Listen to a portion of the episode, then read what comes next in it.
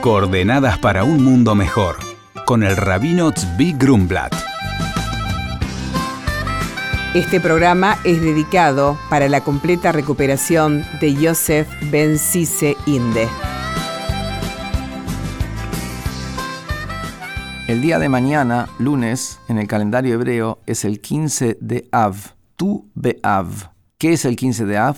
Nos dice el Talmud, no había días de alegría para el pueblo judío como el 15 de Av y el día de Yom Kippur. Y acá nos llama poderosamente la atención. Si recordamos la semana pasada, el día martes, lo hablamos el domingo pasado, fue el día más triste del calendario hebreo. Y apenas seis días después tenemos el día más feliz, más alegre. En la época del Templo de Jerusalén, en ese día iban los chicos, las chicas que no habían concretado pareja durante el año, salían al campo y se encontraban y se formaban parejas. Era un día de suma, suma alegría. ¿Cómo apenas seis días después del día más asiago del calendario, el día de mayor alegría? Y acá tenemos la elección extraordinaria. Una persona de convicción, una persona de fe, que sabe que todo lo que hace Dios es para bien, tiene la convicción total que también de la caída más grande puede llegar la elevación más grande. Hay dos formas de ver una piedra que uno encuentra en el camino. Puede ver la piedra como un obstáculo o puede ver la piedra como una piedra para pararse encima y llegar a ver más lejos. Uno puede retroceder para tomar carrera y saltar más alto o retroceder en aras de un retroceso. En eso consiste el mensaje potente del 15 de Av.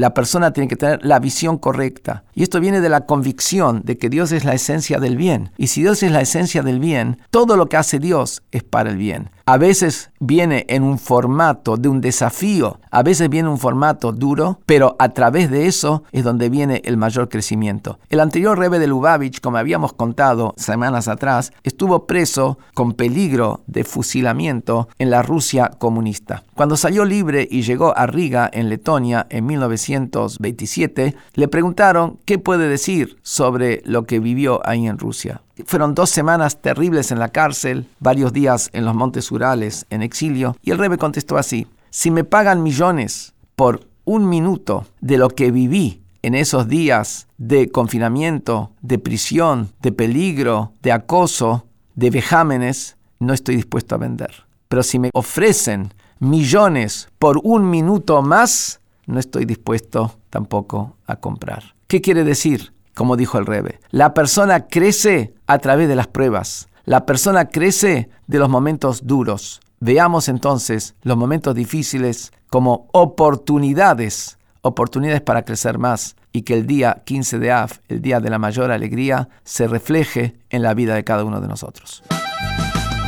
El mensaje de Ricardo de Catamarca dice: Hola rabino, quería saber qué representa el arco iris en el judaísmo. Y el rabino responde: Después del diluvio, que tuvo lugar en el tiempo de Noé, Dios prometió que nunca volvería a ser una inundación que destruyera el mundo, incluso si el ser humano volviera a pecar. Como señal de esto, creó el arco iris un recordatorio de este pacto que hizo con el mundo. Cuando un arco iris aparece en el cielo, se considera una señal de que hemos pecado, pero Dios recuerda su pacto y por lo tanto no destruye el mundo con un diluvio. Por lo tanto, al ver un arco iris, es apropiado reflexionar sobre las acciones de uno mismo y dar las gracias a Dios por cuidar su palabra.